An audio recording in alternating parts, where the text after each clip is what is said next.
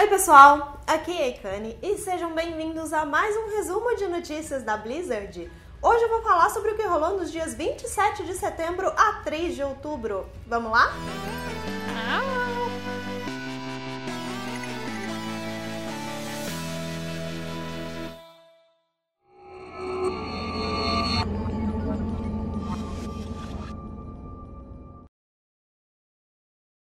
Para começar, Blizzard anunciou a agenda completa da BlizzCon desse ano. Para quem não sabe, a BlizzCon é a convenção anual da Blizzard que vai acontecer nesse ano, nos dias 3 e 4 de novembro em Anaheim, na Califórnia, e vai ser completamente transmitida ao vivo, online, para quem comprar o ticket virtual. A principal diferença desse ano em relação aos anos anteriores é que a cerimônia de abertura não vai acontecer mais no palco central, no palco principal, que era o que acontecia todos os anos. Todo mundo se juntava em um palco só, todas as novidades aconteciam ali e depois as pessoas se separavam para ver o que elas gostariam de ver pela feira. Nesse ano, a cerimônia de abertura vai acontecer espalhada por toda a convenção. Em breve eles vão divulgar mais detalhes sobre a cerimônia para as pessoas escolherem onde elas querem se sentar. E na transmissão online, claro, a gente vai ter essa transição. Então nós não vamos precisar escolher o que assistir pelo ticket virtual. Se você não comprou o ticket virtual, a cerimônia de abertura vai ser transmitida para todos, isso não vai ser um problema. Os painéis exclusivos e demais conteúdos da convenção que só vão ser transmitidos para quem tiver o acesso do ticket virtual, que nesse ano custa 140 reais e que vai dar várias recompensas digitais em todos os jogos da empresa. No World of Warcraft, que é o que a gente teve divulgado até agora, vão ser duas montarias voadoras que levam um acompanhante. Eu dei uma olhadinha nos painéis que eles divulgaram junto com a agenda e eu achei que tá tudo muito interessante.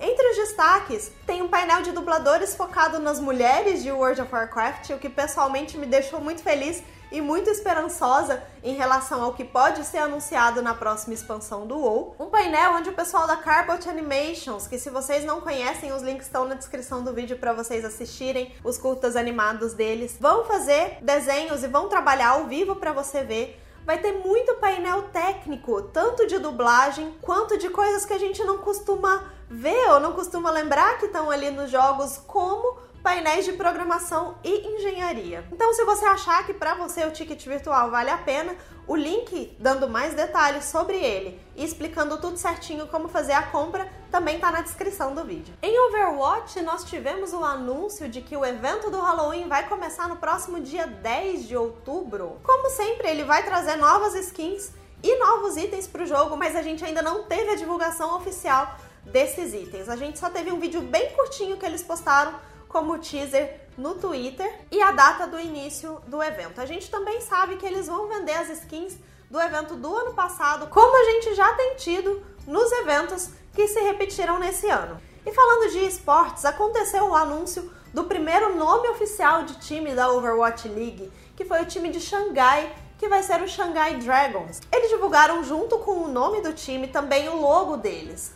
E uma coisa que pode ser muito interessante, eles colocaram também uma Mei com uma skin como se ela tivesse uniformizada pro time, pro Shanghai Dragons, com direito a logo no peito e tudo mais.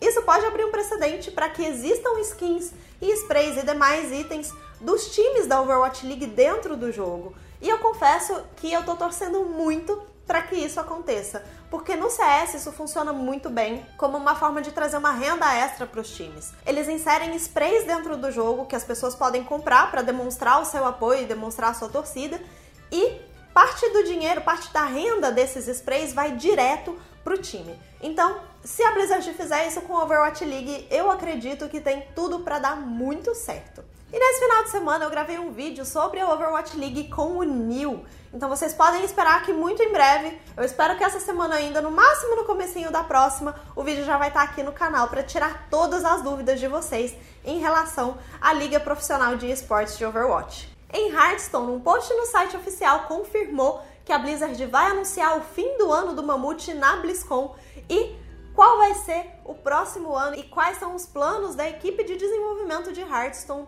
para o próximo ano. Se eles vão manter esse mesmo ritmo de expansões e essa dinâmica de não ter mais um modo aventura e sim ter um modo história vinculado a expansões, ou se eles vão voltar ao modelo antigo. E o que vocês acham? Vocês acham que essa nova dinâmica de só expansões e mais expansões durante o ano tem funcionado bem ou não? Conta pra mim nos comentários. E falando de World of Warcraft, amanhã, dia 5, vai rolar uma live de perguntas e respostas com o Ion Costas, também conhecido como Watcher, sobre o patch 7.3. Vai ser no Twitch oficial de Warcraft a partir das 3 horas da tarde em horário de Brasília. Se você quiser mandar alguma pergunta, ainda dá tempo. Você pode mandar ela em inglês no link do fórum oficial que está na descrição do vídeo, ou então pelo Twitter usando a hashtag LegionQA, que apareceu escrita aqui na tela agora para vocês. E logo logo eu vou divulgar aqui no canal uma entrevista que a Nath fez com alguns desenvolvedores de World of Warcraft também falando sobre o patch 7.3, provavelmente no comecinho da semana que vem, porque ela está em processo de tradução e tudo mais, mas Aguardem.